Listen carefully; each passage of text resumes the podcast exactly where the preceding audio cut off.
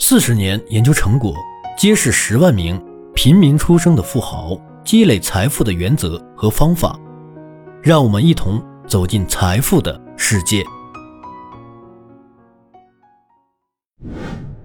调查，此书中的大部分数据来自于二零一五年至二零一六年间我们对富裕美国人的研究调查，这让我们能跨越时间对比百万富翁的行为。以及习惯，我们曾多次借鉴过富裕市场研究和数据点收集的数据，这些信息在此书的表格中都有标注。大多数情况下，我们使得的都是最新样本中描述的百万富翁，即家庭净资产不低于一百万美元的个人。其他情况下，包括指导读者回顾经济成功。我们通过林家的百万富翁中首创的预期净资产公式，将样本一分为二，用年龄乘以收入，再除以十，所得的值就是预期净资产。即预期净资产等于年龄乘以收入乘以零点一。最初创造公式的目的是通过经验来显示个人。或团队将收入转换成财富能力的程度。一些批评家质疑林家的百万富翁以及先前著作中发现受到生存偏差的影响。换句话说，研究样本以净资产、收入或职业某一方面的成功者为研究对象，所以书中关于白手起家的个人的行为也可能出现在那些不那么成功的人之间。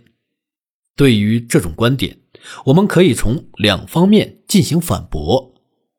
首先，除了简单的汇报有关百万富翁特征的平均值和比率，先前的工作对极具财富者和欠财富者的不同习惯、行为和态度都进行了研究。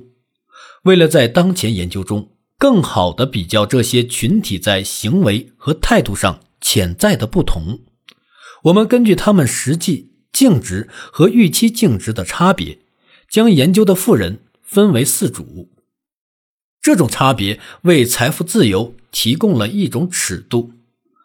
位于最低层的个人组成了欠财富者，考虑到他们的年纪和收入，他们理应获得更多的财产。同样，位于最上层的个人组成了极具财富者。他们拥有的财富远远超过其当前收入水平和年龄所能达到的程度。这种分组是符合规范的，也就是说，样本是基于年纪、收入和净资产的。组与组之间的比较，既关注到了成功者，也关注到了不那么成功的那部分人。对于成功的判断标准始终如一。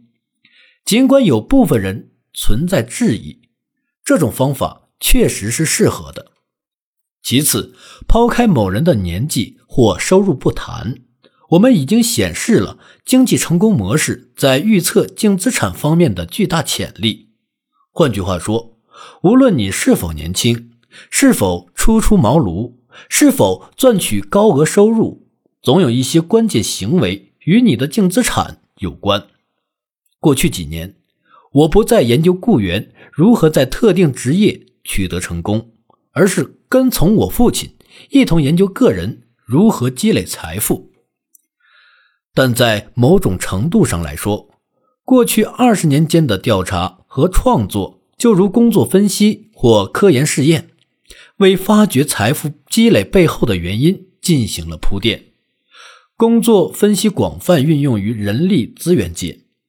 用来研究与那些在本职工作中表现出色的个人相关的重点任务以及特征，将这些能力置于测试系统，以便检测是否能为未来的成功进行有效的预测。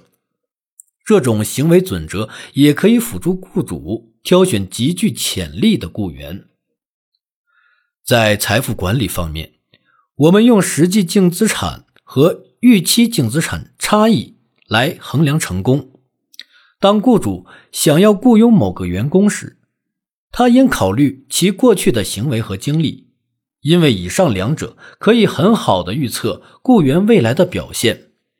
积累财富是家庭管理者必须承担的职责。对于这些人，我们的建议是：这份工作由几项清晰的任务组成，有成套的行为可以预测我们是否能够出色胜任这份工作。我们当然知道，净资产会受到收入和年龄巨大的影响。更高的收入为个人财富积累提供了更大的可能性。一个人年龄越大，其财富积累的时间就越长。另外，继承大笔财富也能起到作用。但是，无论我们是否在这本书里研究富人，或那些处在大众市场以及大众富裕阶层的人，行为和经历对积累财富都格外重要。在积累财富的过程中，行为和经历都非常关键。不去考虑财富积累。在年龄、收入和继承财富比率上的不同，行为模式包括花销和储蓄行为习惯以及财务管理能力都因人而异。那我们的调查究竟有什么作用？财务成功背后的道理异常清晰，世界通用。他们不会因政局、科技或文化规范改变而改变，也不会随着经济昌盛或萧条。而变化，获得经济独立或成功所需要的技巧、能力和才能不受时间影响。你的地位、年龄和收入水平都不会影响你走到通往财务和财富独立的大道。生活方式以及是否追求财务独立的决定权都在于我们自己。我们有两种选择：一是随大流。二是默默的追求我们的经济自由，挣脱了债务、老板的指责以及工资账单的牵绊。财务自由究竟会给我们带来什么呢？自由，你可以选择你认为最适合打开问题的那把钥匙，可以随时随地变成志愿者或与家人待在一块，可以选择工资少却有更多成就感的工作，可以。创造你自己的经济机会，别忘了经济独立。早早退休群体在他们故事里讨论的那样，三十五岁或四十岁的你，可以跟办公室隔间和固定工资说再见了。本节的内容到这里就结束了，感谢你的收听。如果喜欢，记得订阅和转发哟。我是小东北，让我们在下一节。再见。